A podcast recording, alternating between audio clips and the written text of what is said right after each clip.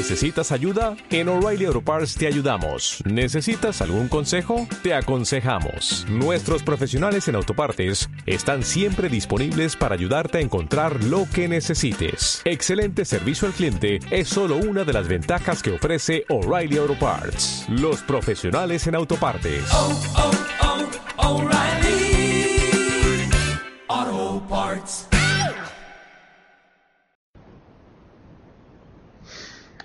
A grabar el audio. Bien, bueno gente, buenas tardes a todos, bienvenidos, particularmente a los nuevos, que bueno, no sé si ya se han presentado, pero siempre es bueno que si alguien ingresa y no conoce al grupo, que se presente, siempre viene bien. Y también viene bien, y aprovecho a comentarle a todos, eh, sería muy bueno que podamos, que podamos sumar gente, nueva gente al grupo, porque si no corremos el riesgo de, de estar todos demasiado de acuerdo. O sea, cuando más, cuando más fijo es el grupo y más nos, nos convencemos todos de lo que vamos diciendo, eh, corremos el riesgo de estar todos de acuerdo, todo bien, todo tranquilo y sería muy bueno poder sumar algunas personas que no estén que no estén en línea o no estén en nuestro mismo tema para que planteen esas preguntas que a veces suenan un poco descolocadas pero son las que ponen a prueba las ideas y que nos permiten seguir progresando y perfeccionando el modelo que, tratamos de armar, el modelo del universo, o sea, nuestra visión de, de cómo funcionan las cosas. Bien, eh, bueno, nuevamente estamos reunidos como todos los domingos para eh, compartir ideas que nos lleven hacia la mejora personal, o sea, hacia a ser personas más capaces, más felices, eh, más estables, más poderosas en el sentido de del poder hacer cosas, personas más controladas, más autodominadas, o sea, personas que, que realmente puedan hacer lo que desean hacer y no lo que el entorno los lleva a hacer. Bueno, ahí entró Enrique, entró Ernesto, eh, recién empezamos, así que no, no se perdieron nada. Pero estamos como siempre ubicándonos, o sea, nuestro objetivo es, es este que, que estamos comentando, eh, incrementar nuestro poder como personas, como individuos, que implica básicamente desarrollar nuestras capacidades básicas, que son la conciencia y la voluntad o sea, la capacidad de comprender y la capacidad de tomar decisiones libres, no influidas por el entorno, que esas son las únicas verdaderas decisiones. También cuando una persona toma decisiones a partir de influencias del entorno, o de otras personas, o de la situación, o de lo que sea, en realidad no estamos en presencia de una verdadera toma de decisión sino que estamos en presencia de un mecanismo, de algo que se, que se produce de manera automática y por lo tanto no, lo, no merecería el nombre, o sea, no merecería ser llamado una verdadera decisión, sino que es simplemente una reacción. O sea, las únicas decisiones verdaderas que una persona toma tienen que ser necesariamente conscientes y libres de influencia. Eso es una decisión. Si no, no lo podemos llamar decisión. Tendríamos que llamarlo con otra palabra. Probablemente la palabra más adecuada es reacción. Algunos lo llaman decisión inconsciente o decisión automática, pero en realidad no es una verdadera decisión. Bien, entonces estamos acá para eh, mejorar esas capacidades y volvernos personas que, realmente podamos decidir lo que queremos hacer y hacerlo y construirlo, no ser, y no ser simples objetos de la influencia del medio, eh, lo cual es mucho decir. O sea, aclaremos que la gran mayoría de las personas en el mundo actualmente están tremendamente influidas por, por el entorno, por los medios, por su educación, por los gobiernos, por lo que sucede en la calle, por lo que se ve por televisión, por lo que sale en el diario. Y el nivel de influencia es tan fuerte que hay muchísimas personas que prácticamente podríamos decir que no existen. O sea que no son personas, que simplemente son objetos influidos. Son personas eh, cuyas decisiones o cuyas acciones son simplemente el resultado de influencias externas. No son el resultado de su propia libertad, de su propia individualidad, de su propio libre albedrío, de su propia conciencia, de su propia voluntad, sino que son muchas personas y ojo, esto no es una crítica ni mucho menos, es un análisis de la realidad. Muchas personas, es decir, la mayoría de las personas en la situación actual evolutiva de la humanidad, están prácticamente llevadas de las orejas por los medios, por los gobiernos, por la comunicación estratégica, por la publicidad, por los movimientos políticos, por las influencias en general que circulan en el entorno, en la calle, a través de los medios, en la familia, porque también existe estas fuerzas influyentes dentro de nuestra casa. Eh, y bueno, y eso es lo que nosotros tratamos de superar para ser verdaderamente personas libres y conscientes. Bien, que son conceptos que van totalmente de la mano. Bien, hoy el título de la charla se llama, o sea, hoy la charla se llama Entrégalo y lo obtendrás. Así es exactamente. No, para obtenerlo, entrégalo. Perdón, parecido. Para obtenerlo, entrégalo. Si quieres obtenerlo, entrégalo. ¿A qué se refiere este título? ¿O a qué se refiere la charla de hoy? Bueno, se refiere simplemente a la ley fundamental o una de las leyes fundamentales del universo, de cómo funciona todo. ¿Cómo funciona todo? Sencillamente, ¿querés obtener algo? Tenés que entregar ese algo a cambio. Ahora, acá vamos a hacer una observación.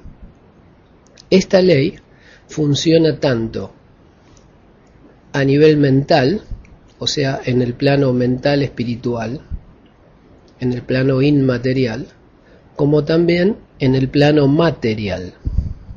Ahora, funciona en el plano material y en el plano inmaterial con algunas diferencias típicas de esos planos, porque es lo no es lo mismo operar o manejarse en el mundo material que manejarse en el mundo de la mente en el mundo del espíritu y la mente, llamémoslo, que son dos elementos diferentes, pero que eh, los agrupamos y los diferenciamos del mundo material.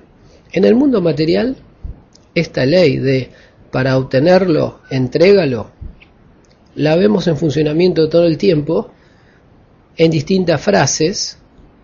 Una de ellas, o tal vez la más conocida, es eh, recibirás lo que hayas entregado. O eh, al final lo que recibas será igual a lo que hayas dado.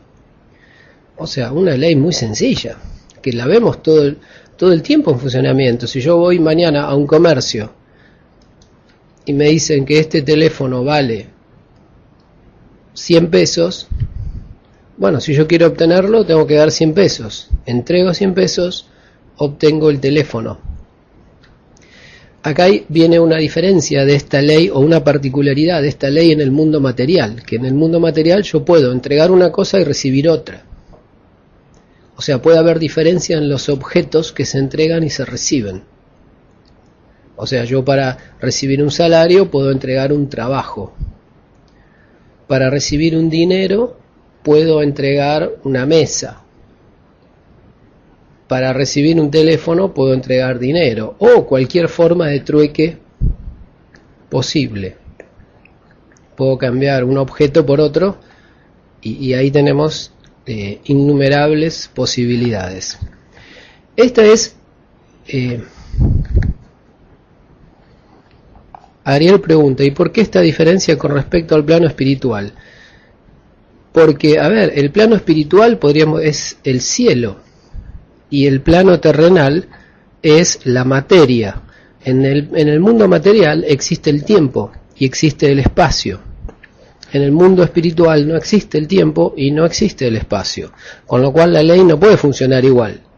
Si bien la ley es la misma, no puede funcionar bien, no puede funcionar igual en dos medios tan diferentes. ¿Se entiende eso, Ariel?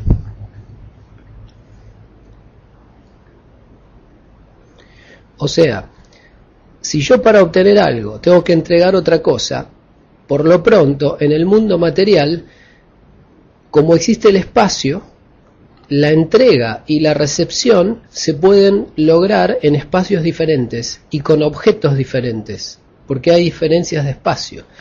Y algo más, otra diferencia, la entrega y la recepción pueden ser en momentos diferentes.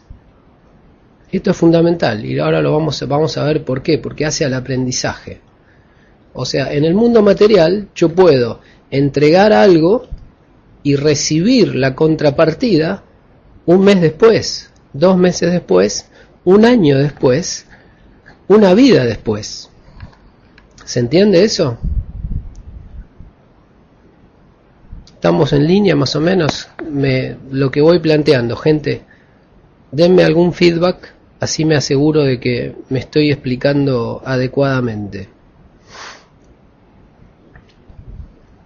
Lo que vamos a ver hoy es algo muy práctico, o sea, empieza así, abstracto, pero eh, se va, o sea, lo que vamos a hablar tiene consecuencias muy prácticas, muy para, para la conducta en el día a día. Bien, bueno, Griselda entró y saluda y dice que está todo ok.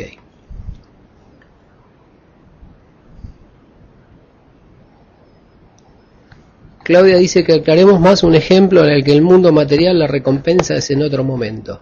Bueno, ahí tenemos todas las formas de trabajo. Yo voy a la oficina, hoy consigo un trabajo, empiezo a trabajar. Doy, doy, doy, doy y recibo el salario 30 días después, después de haber entregado durante 30 días. ¿Está bien? Y ahí podríamos dar muchísimos. Eh, yo, por ejemplo, tengo un hijo. Yo quiero que el hijo sea una buena persona, ese es el resultado que quiero obtener. Bueno, invierto, invierto, invierto, lo llevo al colegio, le enseño, le doy, lo acompaño, le explico, doy, doy, doy, doy, y un día obten, aparece el resultado, mucho tiempo después, años después. ¿Está bien? Esa es una característica particular de la ley, esta ley de entrégalo y lo vas a obtener, o para obtenerlo, entrégalo, pero en el mundo material se da en tiempos diferentes.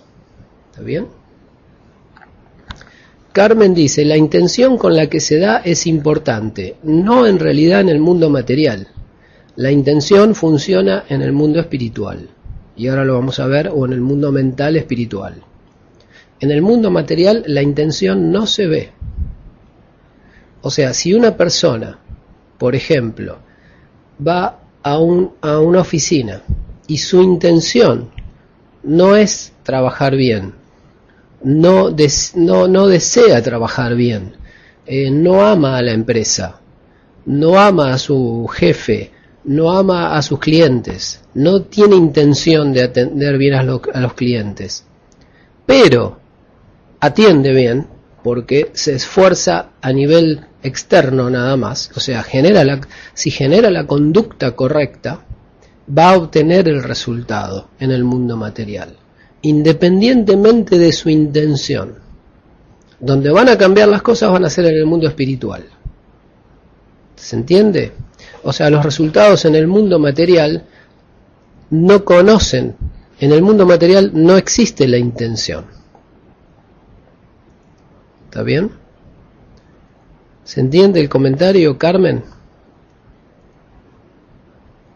O sea, la intención, claro que es importante y es fundamental, pero en el mundo espiritual mental, no en el mundo material. En el mundo material, una persona, por ejemplo, hace una donación o hace muchas donaciones y puede recibir como resultado que le hagan un monumento, aunque su intención dentro de esas donaciones no haya sido buena.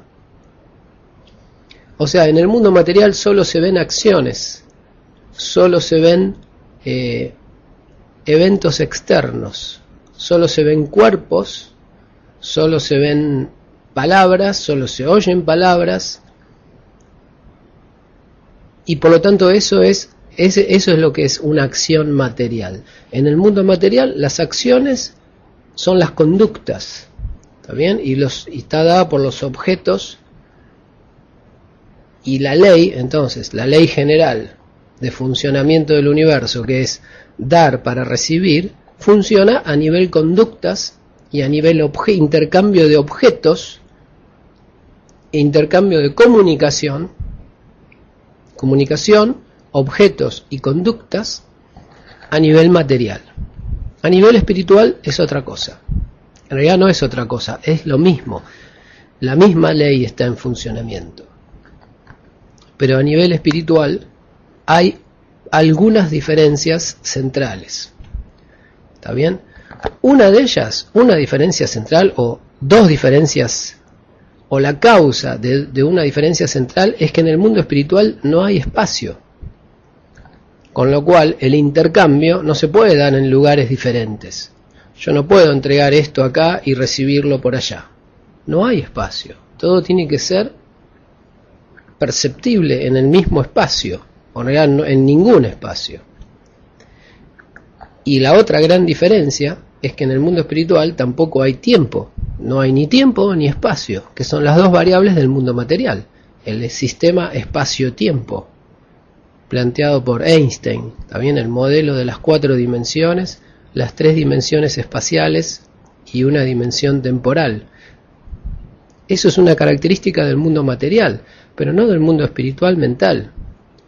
Entonces, si bien la ley puede funcionar en tiempos diferentes en el mundo material, en el mundo espiritual funciona simultáneamente. O sea, en el mundo espiritual, la entrega y la recepción son simultáneas, son en el mismo momento. ¿Está bien? Ahora vamos a aclarar eso. Luz dice, pero ¿cómo se percibe el mundo espiritual? Por lo pronto, el mundo espiritual es el mundo de la mente, el mundo de, la, de la mente y la voluntad. Como decía Carmen, el mundo de las intenciones y de los pensamientos. Es el mundo espiritual. Espiritual barra mental. ¿Está bien? Mauricio de Lima dice, ese empleado sin intención del ejemplo sería una persona exitosa en el mundo material. Claro, va a ser exitosa a nivel material. De hecho, hay muchísimas personas exitosas a nivel material que no tienen buenos deseos, buenas intenciones, que son altamente egoístas, pero tienen éxito en el mundo material porque tienen las conductas correctas, o sea, tienen conducta de dar. Ellos saben perfectamente que para obtener algo tienen que dar algo a cambio. Lo saben perfectamente y lo aplican solamente que lo aplican a dar y recibir cosas materiales. ¿Se entiende?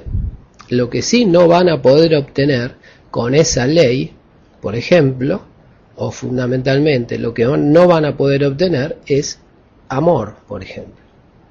Porque el amor no es algo material y por lo tanto no se puede obtener por entregas, por transacciones materiales. ¿Está bien?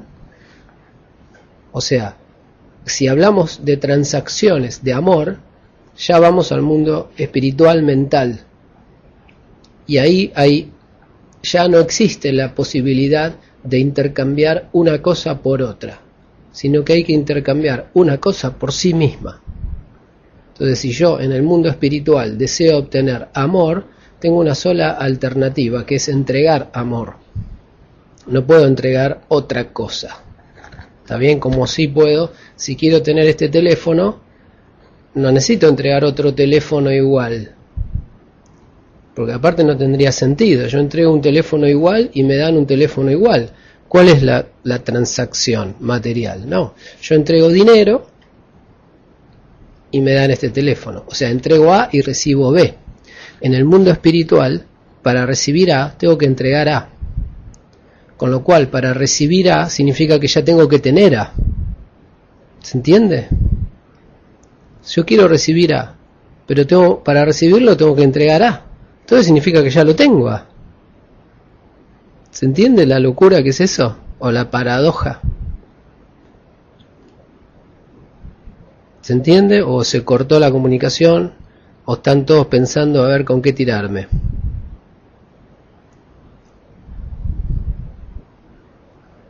Enrique está procesando, processing, installation 50%. Mauricio también, processing. Christian, processing. Griselda hizo clic. Nicolás dice, para dar amor tengo que tener amor para dar. Exactamente, o sea, para no, pero para recibir amor. Si yo quiero recibir amor, para recibir amor la única posibilidad que tengo es dar primero amor. Entonces, si yo tengo para dar, significa que no, no lo necesito entonces. O sea, es una paradoja. Eh, que en el mundo material queda totalmente claro, porque las cosas se separan en el espacio y en el tiempo. Pero en el mundo espiritual, hacer todo simultáneo, todo eterno, todo el presente, solo presente, un presente continuo, entonces el intercambio o esta ley de dar para recibir también funciona, solamente que dar y recibir es simultáneo, es en el mismo momento. O sea, si yo doy algo, al mismo tiempo lo estoy recibiendo. De hecho, al mismo tiempo ya lo tengo. Claudia dice, no puede darse que a partir de dar mucho amor a la larga lo obtengo y no es en el mismo momento, pero eso sería en el mundo material. ¿Está bien? Eso sería en el mundo material y no sería dar amor, sería dar conductas adecuadas. Yo doy conductas adecuadas y me van a volver conductas adecuadas. Ahora, si detrás de esas conductas adecuadas había amor o no había amor, eso nunca se sabrá, porque en el mundo material no se ven las emociones, no se ven los pensamientos, no se ven las intenciones. ¿Está bien? Para que haya una entrega y una recepción en distintos momentos del tiempo, tenemos que estar en el mundo material. Y si estamos en el mundo material, entonces no estamos hablando de variables espirituales o mentales o emocionales, sino que estamos hablando de conductas o de objetos. ¿Está bien? Eso para el comentario de Claudia. Carmen de Las Palmas dice, entonces todo está dentro de nosotros, solo hay que buscarlo. Claro, o sea, no hay que generarlo. O sea, yo no puedo dar amor si yo no lo puedo generar. Entonces yo lo tengo que generar. Y la forma de generarlo es darlo. Y al mismo tiempo, entonces fíjense, lo genero, lo doy y lo recibo, todo al mismo tiempo. Lo genero, lo doy y lo recibo todo simultáneamente. No hay una transacción.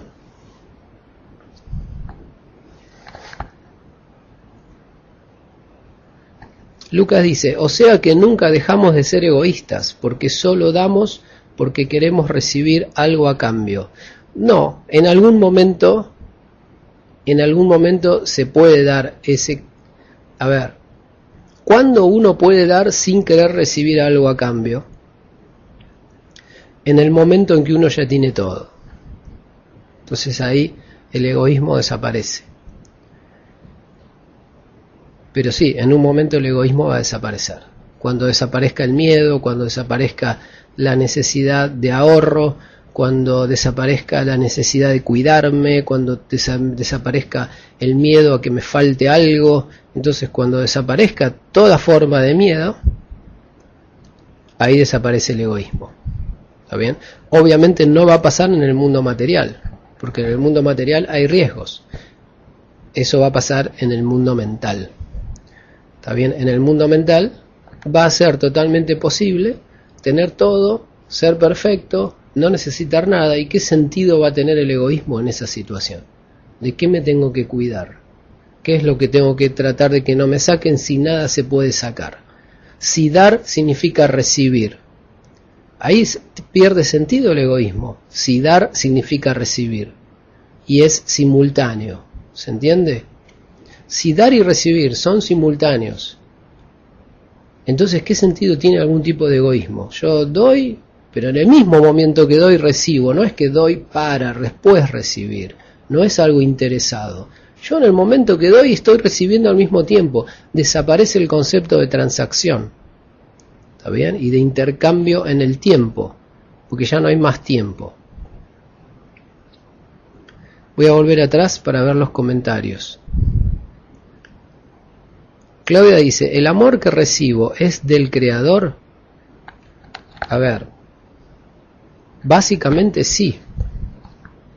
Básicamente sí, porque si llegamos al extremo, en realidad no existe más que el Padre y el Hijo. O sea, no existen miles de millones de personas. ¿Está bien? Es si vamos al extremo. Y aparte aclaremos, en el mundo espiritual, recibir y dar es lo mismo. ¿Está bien? O sea, el mecanismo para recibir es dar, pero es al mismo tiempo, entonces es lo mismo es en la misma acción. No hay diferencia entre dar y recibir. O sea, la única forma de recibir es dar. Y es simultáneo. Mauricio dice, esto sucede mucho en los enamoramientos cotidianos. Al principio todo es atención y después pasa al olvido. Bueno, porque eso no es amor. ¿Está bien? No es amor verdadero. Es una pizca de amor con mucho egoísmo bien? Con un, un 99% de egoísmo con un 1% de amor. Entonces un amor muy sucio, o sea, un amor muy imperfecto, un amor muy terrenal, que se basa en intercambios. Y básicamente en intercambios de conductas. ¿Está bien? Federico de General Villegas dice, a mí me pasó con mi sobrina, desde que ella nació, creció, la verdad que tomé conciencia de mi cambio en cuanto al amor, es como estar enamorado que ves todo con otros ojos. Bien, pero recordemos que eso sigue siendo material, también si estamos dependiendo de qué estemos analizando, si estamos analizando sentimientos e intenciones o si estamos analizando conductas. Las conductas son características del mundo material.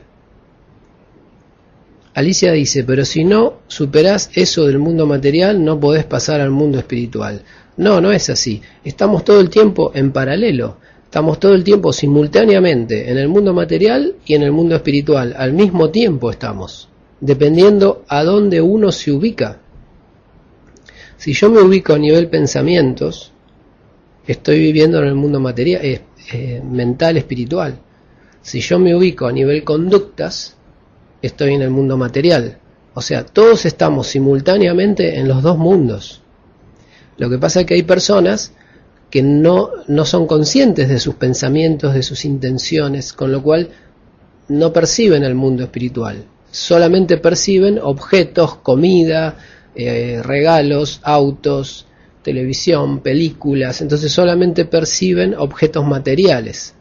Entonces, si bien ellos pueden estar en los dos mundos al mismo tiempo, de hecho están en los dos mundos al mismo tiempo, no son conscientes del mundo superior, son solo conscientes del mundo inferior. Cristian dice, ¿y qué recibo? Pero no, me, no, no entiendo a qué se refiere.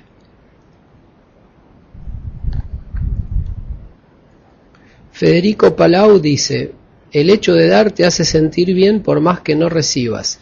Bueno, porque si uno da a nivel intencional o a nivel espiritual, al dar recibe. Por eso uno se siente bien. Dice, ¿qué es lo que no recibo? Sí, no recibo dinero, no recibo abrazos, porque son objetos materiales, no recibo aplausos o no recibo felicitaciones. Pero en el mundo mental, al dar amor, se recibe amor. Por eso uno se siente bien aunque aparentemente no recibe nada. De hecho sí está recibiendo. No sé si, no sé si se entendió. Alicia dice, pero una persona que vive en el mundo material no puede pasar al mundo inmaterial. Sí que puede. De hecho está simultáneamente, no tiene que pasar. Cualquier persona, por ejemplo, cuando duerme a la noche y sueña, está en el mundo mental, está en el mundo espiritual. Lo que pasa es que está de una manera totalmente descontrolada, no lo puede aprovechar. ¿Está bien? Si hay intercambio egoísta en el mundo material, no pasa. No, no necesariamente. Hay personas, no es que estamos en un mundo o en el otro. Podemos estar totalmente materializados, totalmente espiritualizados, como sería el caso de Jesús o Buda, o en puntos intermedios, ¿está bien? Parte material, parte espiritual, por momentos muy material, por momentos más espiritual, y ese es el proceso en el que vamos evolucionando, ¿está bien? Vamos yendo de uno a otro, pero no es un salto, ¿está bien? No es que hasta hoy soy lo más materialista del mundo y en un instante me vuelvo el hiper espiritual. No, es un proceso gradual. Y de hecho, cualquier persona media, normal, par, está parte en el mundo espiritual y parte en el mundo material. Normalmente poco en el mundo espiritual, un toquecito, pero principalmente está muy enterrado en el mundo material, o sea, muy enroscado en los problemas eh, de objetos o de conductas, también los, los problemas tangibles, concretos. Cristian dice, en el mundo espiritual decís que das y recibís al mismo tiempo. ¿Qué recibís? Lo mismo que das. Y no hay otra. ¿Está bien? No es como en el mundo material, que puedo dar A y recibir B. En el mundo espiritual doy A, recibo A al mismo tiempo. En el momento que lo estoy entregando se está generando. ¿Está bien? O sea, una persona genera un buen pensamiento sobre otra, automáticamente se está generando el beneficio de recibir un buen pensamiento. O sea, todo lo que vos estás proyectando automáticamente se está generando en tu mente. Y de hecho no podría ser de otra manera, porque para vos entregar algo se, tiene que, se te tiene que estar generando en tu mente. No puedes entregar algo que no, que no tenés. ¿Está bien? Si para obtener algo lo tenés que recibir, perdón, para obtener algo lo tenés que entregar, pero para entregarlo ya lo tenés que tener, significa que es todo simultáneo, ¿se entiende? Enrique Muñoz, ¿qué más se puede intercambiar en el mundo espiritual? Emociones, intenciones, eso es lo que se puede intercambiar en el mundo espiritual. Mala intención, genero mala intención hacia mí malos sentimientos, genero malos sentimientos en mi propia mente, o sea que lo que genero recibo inmediatamente. Me, tengo odio con respecto a tal persona, inmediatamente se establece en mi mente el estado de sufrimiento típico de generar odio. O sea que en el momento que emito odio, recibo odio. ¿Se entiende?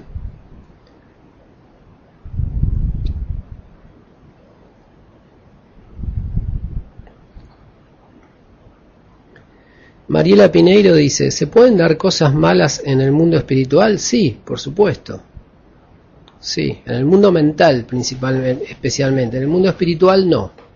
En el mundo mental sí, hay malos pensamientos. Hay odio, hay miedo, hay emociones negativas. ¿Está bien? Ese es en el mundo mental. Y cuando se dan emociones negativas o pensamientos negativos en el mundo mental, se debe a que la persona no tiene un dominio de su propia mente y la mente se mueve sola, entonces genera cosas malas. Cuando una persona tiene dominio sobre su mente, inmediatamente empieza a limpiar y dice, no, no quiero cosas malas, porque si genero cosas malas, esas cosas malas las recibo, si las genero, las recibo, entonces las tengo que parar. ¿Se entiende?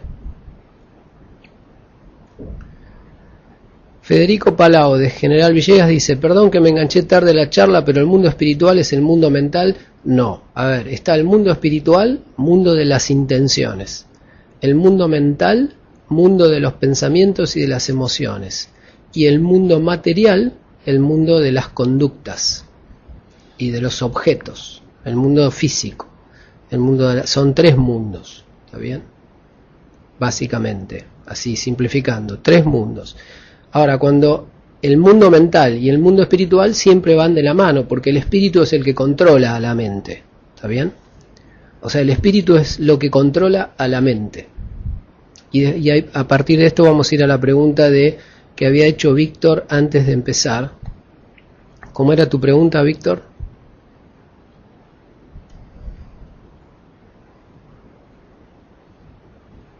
¿Está Víctor? Víctor pregunta, ¿qué es el creador? ¿Si es energía, un espíritu, una mente o qué? A ver, el universo es una gran mente y nada más. Solamente que una mente para servir para algo necesita un controlador. O sea, algo, un ente que controla a la mente. La mente podríamos asimilarla a como un gran simulador. Es como una pantalla de película. Imaginen una pantalla donde uno puede proyectar lo que quiere, ver lo que quiere, armar la película que uno quiera, la historia que uno quiera y lo que a uno se le ocurra. Eso es la mente. Es como una hiper mega computadora que puede simular cualquier situación. ¿Está bien? Ahora, es, solamente tiene sentido una máquina así si hay alguien que pueda observar esa pantalla, que pueda observar esa película, que la pueda generar y que la pueda observar. Bueno, ese es el espíritu. ¿Está bien? Ese es el centro de la individualidad. El creador básicamente es un espíritu que ha creado una gran mente. Y nosotros somos otro puntito controlador de la mente, solamente que todavía no estamos desarrollados. Entonces no podemos controlar a la mente totalmente. Es como que estamos a cargo de una mente o de un pedazo de una mente y no la podemos dominar. Entonces sufrimos, porque la en la mente es como si uno tuviera una película, una pantalla donde uno puede pro- proyectar sus pensamientos. Pero el problema es que yo no controlo mis pensamientos. Entonces a mí me vienen a la mente pensamientos destructivos, pensamientos de odio, de bronca, de guerra, de ataque, de bombas, de explosiones, de secuestros, de delincuentes. Entonces todo eso se proyecta automáticamente en la pantalla blanca. Y yo digo, ay, no quiero que se proyecte eso, pero como no puedo controlar mi mente, eh, se proyecta y lo sufro. Después lo percibo. Si yo pudiera controlar mi mente, entonces todo eso no se proyectaría. ¿Se entiende esto? Porque esto es, ¿qué puedo decir? Lo más importante que existe en el universo, saber. ¿Está bien? Esto es lo más importante que se puede saber en, en la vida. Que es que estamos a cargo de una máquina simuladora, una máquina como un proyector de cine. Estamos a cargo de ese proyector. Si nosotros a ese proyector lo dominamos, entonces proyectamos una película de Walt Disney, la película más hermosa que uno quiera. Ahora, si uno no domina el proyector, entonces se proyectan cosas que uno no quiere y no las puede frenar y no sabe después de dónde viene porque uno no está controlando al proyector. ¿Se entiende? El elemento que controla al proyector, o sea, que controla a la mente, es el espíritu. Pero el espíritu tiene que desarrollarse para controlar a esa mente proyectora. Obviamente el espíritu del creador está desarrollado y controla a la mente, por lo tanto genera el cielo, genera lo que se llama simbólicamente el cielo, o sea, genera una película perfecta, el paraíso, genera una película donde todo está bien. Ahora, nosotros no tenemos control sobre el proyector, porque estamos en aprendizaje, estamos en desarrollo, estamos aprendiendo a controlar el proyector. Entonces, mientras no controlamos el proyector, generamos películas de terror, sin querer. También no queremos generar películas de terror, pero no lo podemos evitar porque no tenemos control. ¿Se entiende? El espíritu tiene básicamente dos atributos, la conciencia y la voluntad. La conciencia que es la capacidad de percibir y la voluntad es que la capacidad de decidir. Puedo percibir y decidir. ¿Está bien? El espíritu, si está muy desarrollado, decide y percibe todo al mismo tiempo y exactamente lo que quiere. Cuando el espíritu no está desarrollado, decide inconscientemente, entonces proyecta cosas que no de desea y después percibe cosas que no desea y cree que está percibiendo algo que es independiente de uno, pero en realidad es lo que uno está generando. ¿Está bien? Lo que pasa es que uno lo está generando sin querer. Es como parecido cuando uno sueña a la noche. Uno se va a dormir y sueña una pesadilla. Y uno dice, ¿por qué tengo una pesadilla? Si yo no quiero tener pesadillas. Yo no quiero tener pesadillas, yo quiero dormir perfecto. ¿Está bien? Yo me acuesto y yo quiero, quiero soñar con, con, no sé, como cuando era chico y salía a andar en bicicleta. Eso quiero soñar. O cuando jugaba con mis amigos o, no sé, mi primera novia quiero soñar todo feliz, no quiero soñar nada malo. ¿Y por qué sueño algo malo? Muy sencillo, porque no controlo mi mente, mi mente juega sola. Y la mente, como decimos, es una, una computadora capaz de hacer todo, entonces es capaz de hacer lo bueno, lo malo, lo sucio, lo limpio, lo mediano, lo blanco, lo negro, todo puede hacer. Si yo la controlo, digo, no, de todo esto que podés hacer, que es feo, eso no lo haces dedícate solo a hacer lo bueno. Pero eso si yo la puedo controlar. Si yo no la puedo controlar, mi mente se va a dedicar a hacer cosas malas. Me va a generar malos pensamientos, odios, envidias, celos.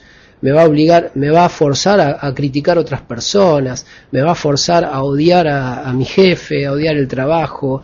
Me va a forzar a hacer cosas negativas. ¿Está bien?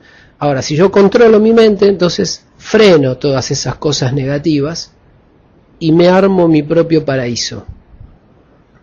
Pero para eso tengo que controlar.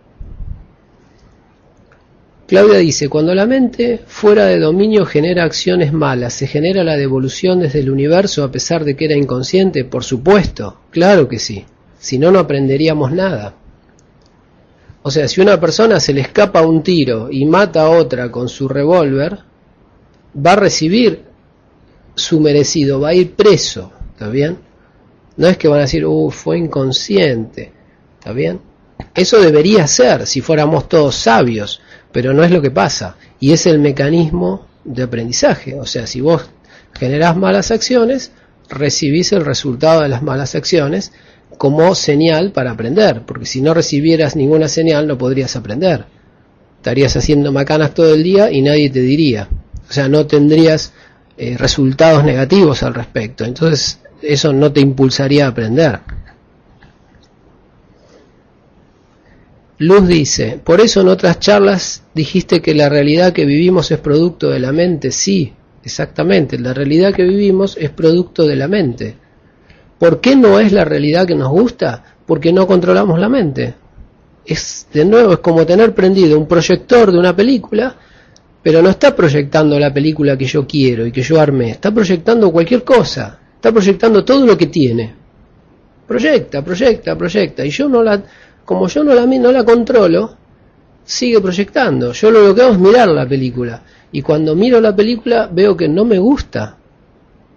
Y no me doy cuenta que yo tengo el proyector acá y que si lo pudiera, si me pusiera, pusiera a cambiar la película, entonces proyectaría otra cosa. Pero yo tengo que cambiar la película, tengo que dominar la película, tengo que armar la película. Tengo que decidir la película. ¿Está bien? Mauricio dice, logro controlar la mente, pero los pensamientos negativos están allí. Para sacarlos por completo es más profundo que solo controlar. No, es lo mismo, es controlar como corresponde. ¿Está bien? Controlar la mente como corresponde no significa eh, tener pensamientos negativos, pero no tener las conductas negativas, porque eso no es controlar la mente, eso es controlar el cuerpo. ¿Se entiende, Mauricio? Es muy diferente. Si yo tengo deseos de matar a alguien, pero no lo mato, lo que estoy controlando es el cuerpo, estoy controlando la mano, estoy controlando mi conducta, pero no estoy controlando mi mente, porque mi mente sigue deseando matarlo. ¿Está bien? Controlar la mente significa controlar las emociones y los pensamientos, no controlar las conductas. Controlar las conductas es algo difícil, pero que mucha gente logra hacer. Hay mucha gente, por ejemplo, que tiene mucho odio, pero no expresa el odio, se cuida, porque sabe que si expresa el odio, después viene, le viene el entrégalo y lo recibirás, devuelve. Entonces no lo entrega, pero controla su conducta, entonces no lo recibe a nivel conducta de vuelta, pero sí lo recibe a nivel pensamiento de vuelta. O sufre el resultado de su pensamiento negativo, porque no lo está controlando. ¿Se entiende, Mauricio? ¿Está claro? Bien, bueno, ahí volvió Leo. No sé si va a entender algo con lo que los comentarios que fuimos haciendo, escritos. Pero bueno, de todos modos, la charla está siendo grabada por Enrique, si no me equivoco, y después la vamos a subir. Bien, no sé, ¿se entendió el planteo? Es un planteo sencillo.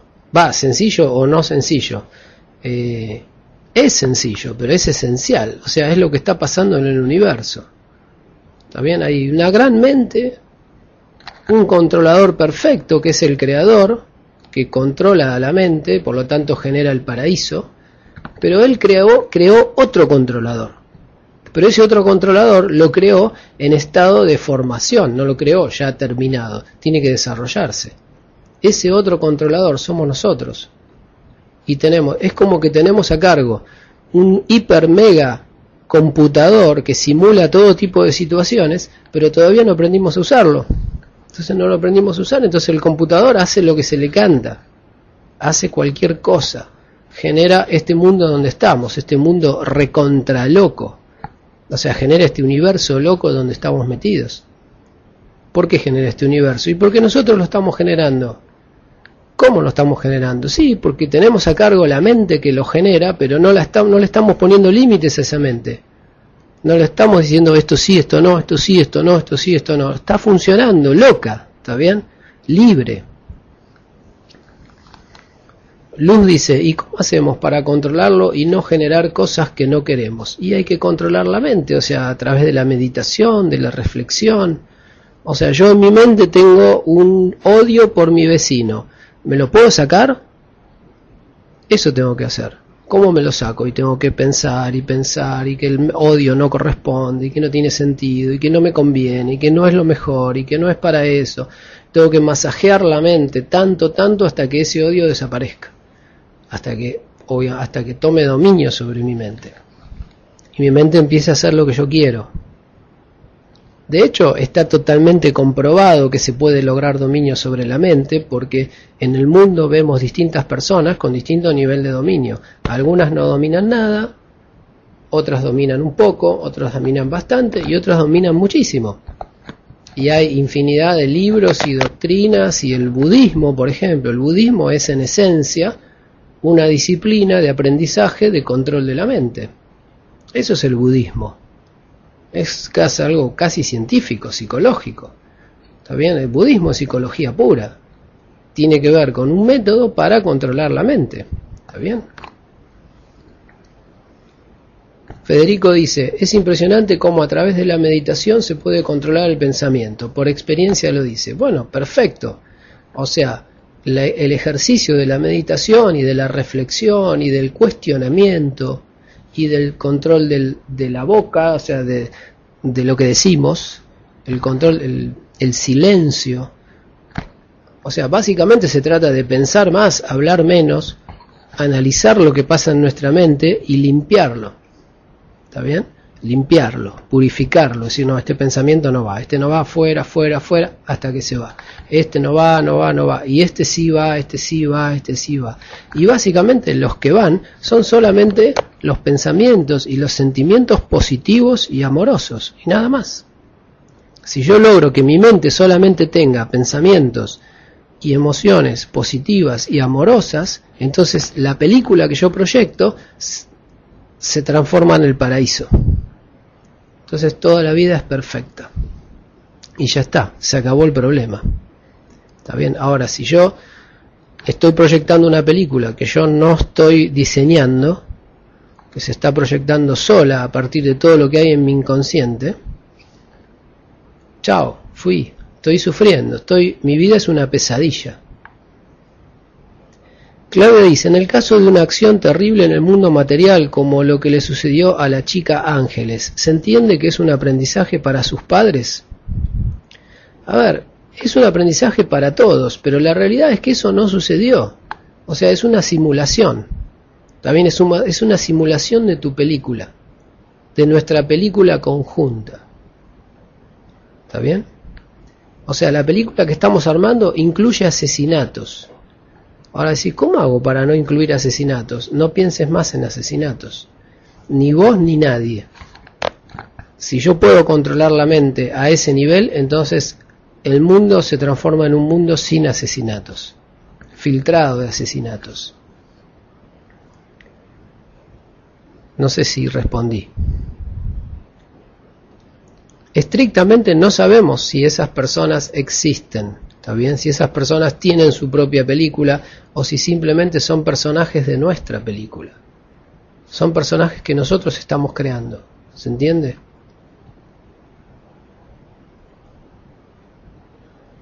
Estos casos son muy difíciles. Son difíciles y no tanto, porque en el fondo no sabemos si esas personas están sufriendo o no están sufriendo, si ni siquiera si existen.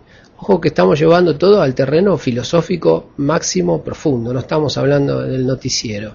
Está bien, si ponemos el noticiero vamos a escuchar cualquier tipo de barrabasada, porque esa es la pesadilla.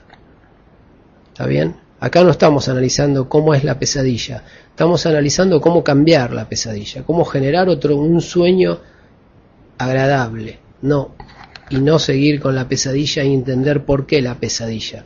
La pesadilla, el único sentido que tiene es borrarla, eliminarla. ¿Está bien? Y la pesadilla está siendo generada por nuestra mente. Y para eliminarla entonces tenemos que dominar a nuestra mente y básicamente todo lo que ustedes perciben, lo que yo percibo, es el resultado de la película que se están armando. O sea, si en la película de ustedes hay asesinatos, es porque hay asesinatos en su mente y no los están frenando. Entonces se están proyectando como asesinatos verdaderos. Si en la película que ustedes proyectan ven delincuencia, es porque hay delincuencia en su mente y está fuera de control si en la película que ustedes están proyectando hay eh, corrupción o hay eh, accidentes o hay cataclismos, es porque en su mente hay todas esas variables y no las están controlando, no las están frenando, no las están purificando. O sea, lo que vemos es lo que está en nuestra mente, así de sencillo. Entonces, si ustedes, alguno de ustedes está viendo algo que no le gusta, lo que tiene que cambiar es la mente, no lo que está pasando afuera, porque la mente es la cinta que se proyecta, ¿se entiende?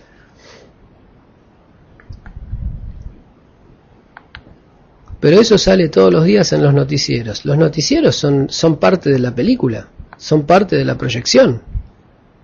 No existen, ¿está bien? No hay algo, no hay noticieros ni hay nada objetivo ahí afuera. Es nuestra mente proyectando cosas. También proyecta noticieros, proyecta el sol, proyecta la luna, proyecta la tierra, proyecta montañas, proyecta todo. ¿Por qué dijo Jesús, si tienes fe podrás mover montañas? ¿Por qué dijo eso? ¿Por qué dijo, si, si tienes fe puedes mover montañas? Porque Jesús sabía que no hay montañas, que es una película, que está siendo proyectada por la mente. Entonces, si vos cambiás tu mente, cambiás la película. ¿Qué querés película? ¿Con montaña, sin montaña? ¿Querés que la montaña se transforme en un río? ¿Querés que la montaña salga volando? ¿Qué querés que haga la película? Cualquier cosa, si es una película. Lo que vos quieras, vos sos el director, vos sos Tarantino, hacé la película. Ahora, si vos te quedás dormido, y bueno, la película te la va a hacer alguien, algo, se va a hacer sola o la máquina filmadora va a quedar filmando así cualquier cosa loca y va a filmar cualquier pavada y eso es de lo que después vas a ver.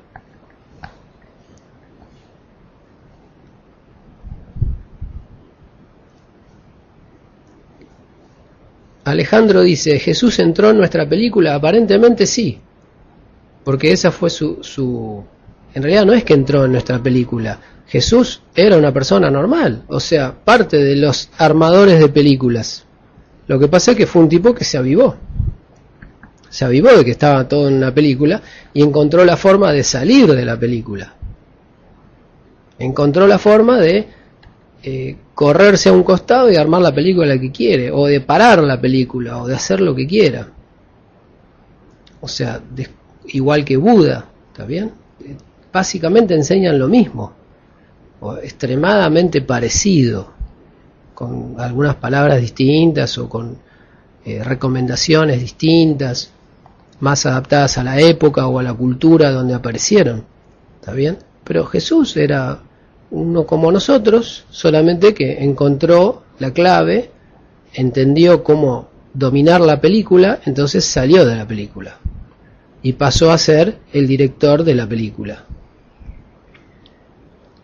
No, no entró en nuestra película para ayudarnos a despertar. Él entró en nuestra película igual que nosotros, por creación.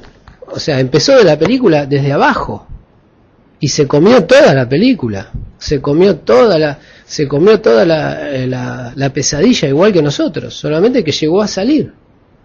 Y cuando salió, obviamente que se dedicó a transmitir un poco a los demás cómo salir. Y desde el momento que salió, seguramente que está dedicado a ayudarnos a salir, porque él es como, imaginen un tipo que está en la droga y vive 30 años de su vida en la droga con todos los drogadictos, pero un día logra salir de la droga. Y bueno, si el tipo es medianamente hecho y derecho, se va a dedicar a sacar de la droga a los que quedaron. ¿Está bien? Hacer algo, a generar ideas, eh, tirar mensajes, recomendaciones, eh, lo que pueda, a trabajar directamente en la mente de las personas que lo reciban. ¿Está bien? Porque no se puede ayudar a ninguna persona que no lo desee. Porque hay, hay una fuerza que es inviolable en el universo, que es una fuerza, o sea, una característica del espíritu, que es el libre albedrío. Entonces yo no puedo hacer que una persona haga algo si no decide libremente hacerlo. ¿Está bien? Ni siquiera el creador lo puede hacer, no lo puede hacer Jesús, ni Buda, ni Superman. Nadie lo puede hacer. Pero no es que no lo pueden hacer por diseño, porque así estamos diseñados. O sea, cada ser humano tiene libre albedrío. Si el tipo dice, yo no quiero que nadie me enseñe nada, nadie le va a enseñar nada. No va a llegar la información. Bien.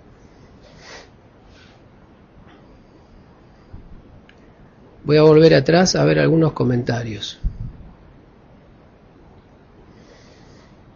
Luz dice, ¿por qué creemos que es verdad? Y porque lo percibimos, porque es no nos damos cuenta del momento que lo estamos generando.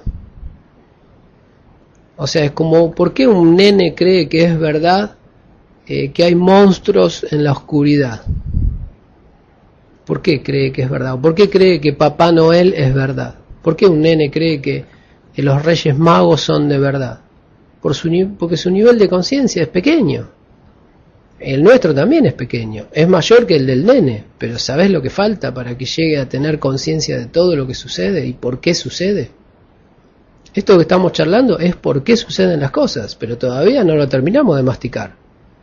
Lo podemos hablar, lo podemos razonar, pero esto tiene que decantar, tiene que internalizarse para que realmente lo podamos aplicar y vivir y hacer la película y entonces entrar en el paraíso donde yo hago lo que yo quiero, ¿está bien? No sufro una película que se hace sola, ¿está bien? Ernesto dice, nosotros buscamos entender a partir de nuestros modelos mentales y ahí surge lo que tenemos interiormente. Sí, claro, nuestra mente está toda estructurada mal. ¿Está bien? Está llena de enseñanzas que vinieron de afuera, que se metieron solas y que, que son las que definen la película. Básicamente nuestros valores. O sea, nuestros valores son los que definen la película. Si a vos de chiquito tu abuelo te enseñó que los judíos eh, hay que matarlos porque era antisemita, por ejemplo, o sea, era un enfermo mental nazi y te enseñó que a los judíos hay que matarlos, ese valor está en tu mente y si no lo sacás, vos vas a tener una película de nazismo, ¿está bien? Vas a vivir una película de nazis contra judíos y de bombas y de torturas y vas a vivir en un mundo espantoso y truculento de odio, de sec- sectario y de un montón de cosas. Ahora, si vos te sacás ese valor que te incorporó tu abuelo o tu padre en el inconsciente, lo sacás, automáticamente la película cambia y desaparece el racismo, desaparece lo sectario, desaparece el odio, desaparece la división, desaparece un montón de ideas que vos solo te las creías, vos solito.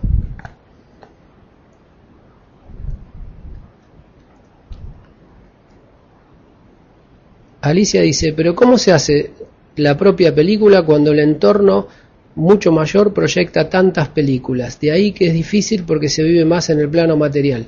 Bueno, lo que pasa es que la película es común, la película la hacemos entre todos, no es que la hago yo solito. Ahora, si yo desarrollo mucho poder espiritual, entonces puedo, puedo modificar la película de todos, no la mía sola, la de todos puedo modificar. O sea, la película, la realidad. Lo que pasa es que todos tenemos muy poco poder, somos todos como empleaditos, empleaditos del director de la película. Y el director de la película se fue, no hay director. Entonces la película se genera sola, con locuras. Se genera de manera totalmente incoherente.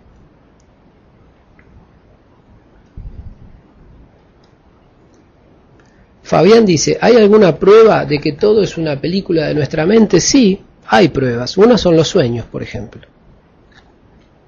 En los sueños está funcionando exactamente el mismo mecanismo. Estás vos solito armando una película. Y si, ¿de dónde sale? Estás armando una película. Eso es lo que hace la mente. Es el trabajo de la mente, es armar películas. ¿Y de qué se arma la película? ¿De lo que vos deseas?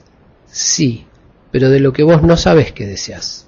O sea, la película, incluso si es una pesadilla, la película se arma en la noche, en el sueño, se arma exactamente de lo que hay en tu mente aunque sea algo que te hace sufrir tremendamente y que te hace despertar todo transpirado y te hace despertar eh, llorando y desesperado que no querés volver a dormirte para no, que no siga la pesadilla. Bueno, eso lo inventaste vos, ese sueño es tuyo. Y dice, ¿por qué me inventé un sueño que me hace sufrir tanto? Y porque tu mente tiene todas esas porquerías metidas adentro y todavía no hiciste el trabajo de sacarlas todavía no te metiste a, hacer que tu mente sea una cosa pura y limpia. Tu mente está ahí desordenada, mezcla cosas, eh, no sé, recibió un comentario de alguien que mató a otro, entonces soñás que te matan, porque no tenés control. Está todo como eh, virgen, todo así como una selva. Ahora, entra a la mente, corta el pasto, decir no, esto no, esto no, estos pensamientos generan porquería, no quiero, esto no, no, no, esto sí. Amor, todo bien, ordenadito, el pasto cortadito, las flores, la música, todo, entonces listo, ya está. Te vas a ir a dormir en la noche y tus sueños van a ser todos espectaculares, van a ser todos agradables, todos no vas a soñar que no llegás, que no podés, que te matan, que te roban, que te secuestran, que te afanan, que estás en guerra, que te sigue un monstruo. Eso no vas a soñar nada de eso. Porque la que genera esa película es tu mente. Y si genera esa película es porque tiene esas ideas adentro. Porque la mente no genera nada de lo que no tiene. O sea, genera lo que ya tiene adentro. Entonces, simplemente se trata de limpiar la mente. En el caso del sueño es mucho más fácil, porque el sueño es una película individual. Ahora, la realidad que vemos acá es una película grupal. ¿Está bien? Entonces, yo para mejorar esta película tengo que dominar mi mente de una manera mucho más profunda. Fíjense que eso es algo que se verifica claramente en el proceso de meditación y en el proceso de control mental. Cuando una persona avanza en la meditación, rápidamente sus pesadillas desaparecen. O sea, las pesadillas vuelan. Porque ese es el sueño individual. Entonces yo, como tengo control total sobre ese sueño, es mío, entonces lo cambio rápido. Mejoro mi mente e inmediatamente mejora mi sueño. Mejoran mis sueños, que esa es mi realidad individual. Ahora, la realidad externa, material, cuando me despierto, esa realidad también es un sueño es igual que el otro, solamente que está armado entre todos, por eso parece duro, por eso la mesa parece dura, porque no está soñada por mí, está soñada entre todos, entre todos los que la conocen y los que creen en ella. Ahora, si todos los que creen en esta mesa se ponen de acuerdo y dicen que esta mesa se transforme en otra cosa y realmente dominando su mente lo, lo, lo afirman, la, mente, la mesa se va a transformar en otra cosa. El problema es que, primero que no estamos de acuerdo entre todos, cada uno pone un pedacito de la película, entre todos se arma, entonces yo solito no puedo cambiar la película entera, porque yo solamente manejo un pedacito y además ese pedacito que manejo es inconsciente. Lo estoy generando sin darme cuenta. Ahora, si desarrollo mi mente, me vuelvo consciente de toda la película y genero mucho poder de voluntad, de conciencia, de libre albedrío y un control total sobre mi mente, entonces puedo empezar a influir sobre la película. Y no solo sobre la película mía, sino sobre la película de los demás. influir sobre las películas, sobre la película común, es lo que comúnmente se llama milagros. ¿Está bien? Esos son milagros. Por ejemplo, Jesús dijo, vienen los apóstoles y dice, Jesús, Jesús, no hay pan para comer. No alcanza. Tenemos cinco panes y hay cinco mil personas. Y Jesús dijo, no, déjense de hinchar, sobran los panes. Vayan a ver. Y fueron a los canastos y había miles y miles de panes. Y los tipos, ¿de dónde salió esto? Bueno, cambió el sueño el tipo. Cambió. A ver, ¿qué película es esta? ¿Película sin pan? No, película con pan. Listo. Ya está, porque tenía ese poder que nosotros no tenemos, en realidad no es que no lo tenemos, lo tenemos o algunos en 0, otros en 0,1, otros en 1, otros en 2 y hay que llegar a 100. Pero yo les puedo asegurar que hay personas que son capaces de cambiar el sueño total y lo hacen y se ve. Hay personas que son capaces de cambiar el ambiente en una situación, son capaces de cambiar la situación de una empresa, son capaces de cambiar un montón de cosas. Algunas son muy capaces de cambiar la película y otras no pueden cambiar nada, porque están totalmente inconscientes. Cuanto más consciente una persona, más cosas puede cambiar de la película.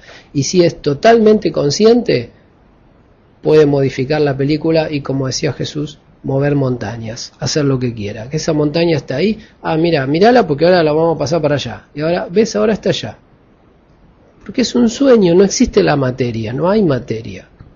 No hay nada, todo esto que vemos que parece muy rígido, parecen objetos y qué sé yo, no es nada, son, es una película, son imágenes.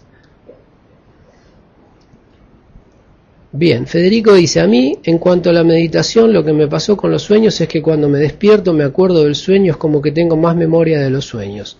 Puede ser, porque los sueños son hechos más conscientemente, son hechos por vos no son algo totalmente oculto, oscuro, que yo no entiendo ni de dónde viene, ni por qué sueño con un monstruo y un enano, sueño todas las noches con un enano verde que me persigue, digo, ¿de dónde sale ese enano? Si yo no conozco ningún enano verde, ni nunca vi una película así, bueno, pero está en tu mente. Lo que pasa es que vos no conoces tu mente, ese es el problema. Hay rincones de tu mente, más no rincones, grandes espacios de tu mente que no conoces, y ahí hay cosas. Y cuando te, vos te vas a dormir, esas cosas cobran vida. Echalos a todos, limpialo y vas a ver que no, no vas a soñar más con ellos. Víctor dice, Green analiza hechos históricos y es terrible lo que se hace para tener poder. Pero eso no es nada, Víctor, eso es película. La historia no existe, la historia es una película. ¿Está bien? Es parte de la película. Los libros que ves son película. Las personas que hablan son parte de tu película. Todo es una película. No, no, no hay nada. No hubo dinosaurios, hubo una película de dinosaurios también. Todo es una película. Y es modificable, como toda película.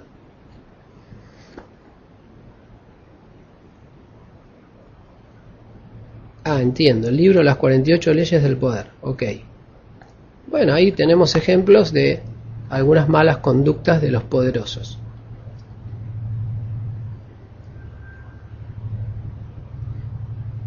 Bien, Tomás de Alicante dice que llevaba una buena temporada, una buena temporada sin recordar nada. Bueno, tampoco es tan importante recordar o no recordar. El hecho es que cuando uno empieza a dominar la mente, uno empieza a recordar, porque los sueños son algo que uno construye conscientemente. También si yo quiero soñar esto, ¿está bien? Entonces, cuanto, cuanto más controlado es lo que proyecta la mente, más me lo voy a recordar y además más agradable va a ser.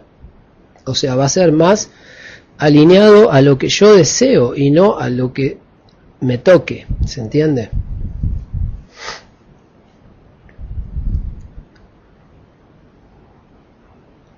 Bien. Bueno, estoy leyendo los comentarios a ver si alguno es una pregunta. Federico recomienda un libro, Los Cuatro Acuerdos, un libro de la sabiduría tolteca, ¿no? O maya. Y también el libro La Maestría del Amor, son libros que recomienda Federico Palau, de General Villegas. Eh, Ernesto Daisich dice, somos tan materiales somos tan materiales, no, soy tan material de sí, porque en realidad no sabemos cómo son los demás. ¿Está bien? Uno sabe lo, dónde uno está y uno ve la película que entre todos hacemos, pero uno ve su parte. No sabemos bien qué están haciendo los demás. De hecho, no llegamos a conocer bien a las otras personas, porque en realidad lo que vemos en la película son personajes que uno mismo arma. ¿Está bien? Federico dice, es algo... Ah, dice Federico recomienda libros, que esos libros tratan algo similar a lo que estamos hablando acá. Fabián Méndez dice, ¿qué pasa si se detiene la película, si salimos de ella? No, no se detiene la película, lo que pasa es que empezás a armar la película que vos querés. ¿Está bien? O sea, el dominio de la mente te permite armar una película que vos quieras. No la película como hoy vos prendés televisión y pasan cosas que no querés y cosas horribles. O sea, si vos tenés dominio sobre la película, y bueno, vamos a armar la película, va a ser una película de creación, o sea, yo voy a crear, voy a entrar en un modo creativo, no en un modo sufriente. O sea, no es que voy a salir a la calle a sufrir lo que pasa, voy a salir a la calle a crear lo que yo quiera, que esa es la función del ser humano la función natural del ser humano es la creación, no el sufrir algo que está hecho. Porque el ser humano fue hecho a imagen y semejanza del creador. Eso significa que el ser humano fue creado creador también. Por eso, en realidad, la única tarea útil, elevada y verdadera que puede tener un ser humano es la creación. Todo lo demás es nada. Todo lo demás es mantenimiento, es pagar impuestos, trámites, eso no existe nada, hay que volar todo. No hace falta todo eso. La única actividad natural del ser humano y que es la que le toca como propia, como al perro le toca ladrar, al ser humano le toca crear. Y eso es lo único que tenemos que hacer. Cualquier persona que en el mundo material ya esté avanzando hacia un plano creativo es porque se está acercando al mundo espiritual. Las personas menos espirituales son muy poco creativas, son muy rutinarias, son muy materializadas, obviamente. Juanja Bustos dice que se acaba de conectar. Bueno, si te podés ubicar, sos un mago. O sea, Juanja, si te, después de lo que ya hace como una hora y media que estamos hablando, si ahora me decís que entendés todo, sos un maestro Buda.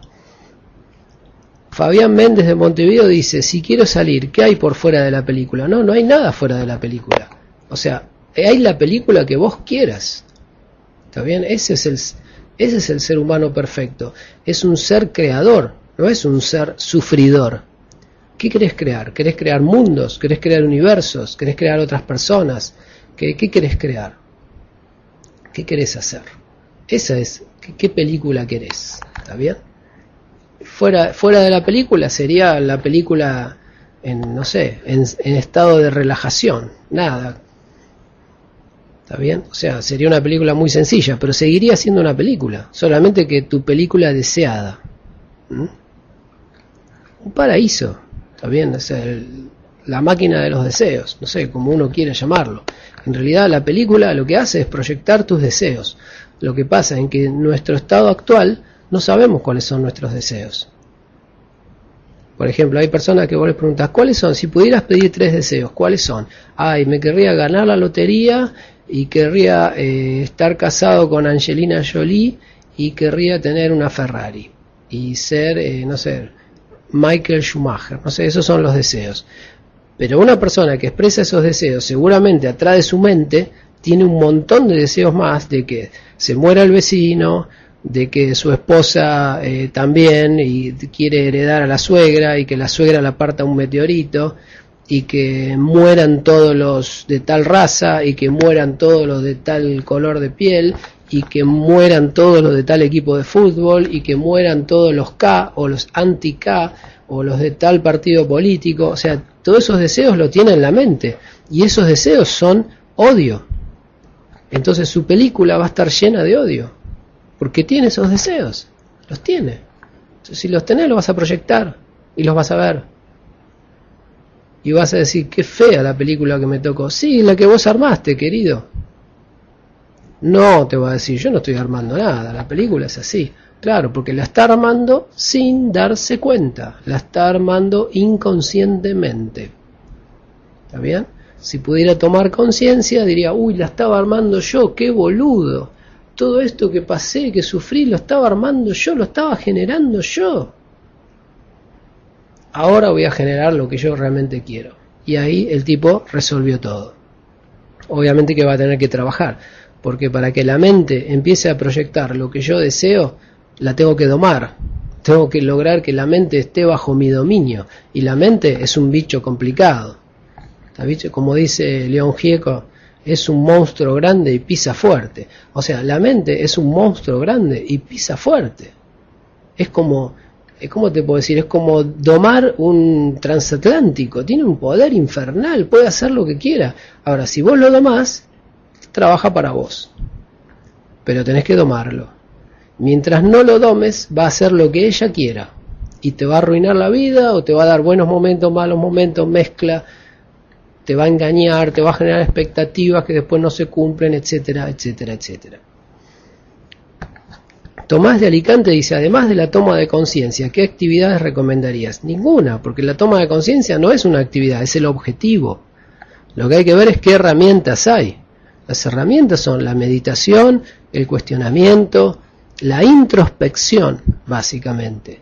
O sea, la vida normal hoy, el ser humano normal, típicamente sale a la calle y se cree que todo es de verdad. Entonces está desesperado por lo que pasa y eso no lo permite mirar para adentro y ver que adentro de su mente está el proyector. Entonces lo que hay que hacer es mirar para adentro, donde está el proyector, y cambiar el proyector. Es como en el cine, vos en el cine no podés cambiar la película. Imaginen bien, con esta analogía terminamos porque ya estamos en hora. Imaginen que van al cine y están viendo la película y la película no les gusta. Supongan que la película no les gusta. Entonces, como soy medio tontito, entonces voy a la pantalla y trato de arañar la pantalla. Ay, esta persona no me gusta, malo, malo. ¿No vieron cómo hacen los nenes? Cuando miran televisión y ven, no sé, un monstruo y se acercan y le pegan al televisor o lo quieren agarrar, como para decir, no, no le pegues, no, no seas malo. Arañando la pantalla o arañando el televisor. ¿Se entiende? Bueno, eso es lo que uno intentaría si uno no entiende de dónde viene la película. Ahora, si uno es inteligente y está en el cine y quiere cambiar la película, entonces lo que tiene que hacer es no es ir a la pantalla, tiene que subir a donde está el proyector, tiene que subir la escalerita y ver dónde está el tipo que proyecta. Y lo que tiene que cambiar es lo que está proyectando, ni siquiera la luz, porque la luz, que es la mente pura, la luz blanca que proyecta la película, esa no hay que cambiarla, no se puede cambiar, porque eso es básico en el universo, es la fuerza proyectora, pero eso no lo puedo cambiar. Lo único que puedo cambiar es la cinta que pasa por adelante, la cinta de plástico, el celuloide, ¿no? ¿Ese celuloide es? No me acuerdo de qué es, que pasa por adelante donde están las fotitos de la película. Lo corro, pongo otra y automáticamente todo lo que se proyecta en el cine cambió. Ya es otra cosa. ¿Está bien? La cinta sería el pensamiento, exactamente. Lo que pasa es que nuestro pensamiento está fuera de control. Tiene un 5%, 2%, 1% consciente y un 99% de la cinta es cualquier cosa. Es lo que tengo grabado en la mente y yo no estoy enterado. Me lo grabó mi mamá, mi abuelo, las cosas que me crucé, las películas que vi, vidas pasadas. O sea, mi mente está llena de basura. Pero esa basura parece en la cintita. Y como la luz blanca proyecta todo, listo, porque así funciona el universo, entonces en la película está toda mi mente. Las cosas buenas, un poquitito así, y todas las cosas malas también están proyectadas.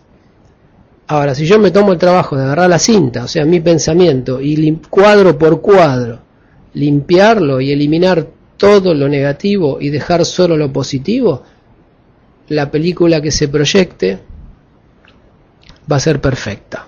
¿Está bien? Va a ser la película, o sea, va a ser el paraíso. ¿Mm? Bien. Bueno, gente, dejamos acá, ¿les parece? Si es algo que haya alguna pregunta, no sé si redondeó la idea. Lo que vimos hoy, podríamos decir que es la esencia de todo. ¿Está bien?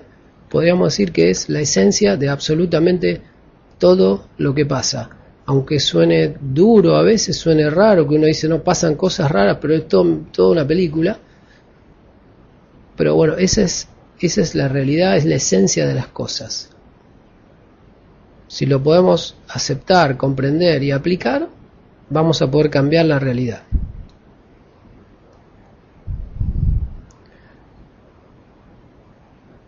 La charla de la semana que viene no me acuerdo cuál es. Ya está puesta. Creo que ya está programada, pero no me acuerdo el tema. No me acuerdo el tema. Pero ahí está, está en la página de Meeting ya en estos días va a aparecer en Facebook. Bien, bueno gente, gracias por asistir. Veo que se sumó más gente, está Adriana de México, que está en el curso también, Alejandra Galeón estaba, Alejandro Vallaro estaba, Alicia Tocino estaba, Ariel Pedernera, Carmen Vera, Claudia Bello, Enrique Muñoz se sumó después, Ernesto Daisich, también está en el curso, Fabián Méndez de Montevideo estuvo del principio, Federico Palau de Villegas, Francisco Contreras se sumó luego del principio, Griselda Rodríguez también se había estado al principio, Juan Alberto Carrillo de Argentina, Juan Jabusto de San Telmo, Leo Flores de Argentina, Lucas Citelli de la UBA de, de Hurlingham, Luz Olcese, María Gómez de la Gran Canaria, no sé si estuvo antes, pero bueno, se sumó en el medio. Mariela Pineiro de Buenos Aires, Martín Sabo de Resistencia, Mía de Manresa, Natalia de Quito, Nicolás Mankiewicz de San Fernando, Tomás de Alicante y Víctor Hugo Hernals de Mar del Plata. Bien. Faltaron algunos de los que están siempre, Claudia Lucero, Silvia Seusek,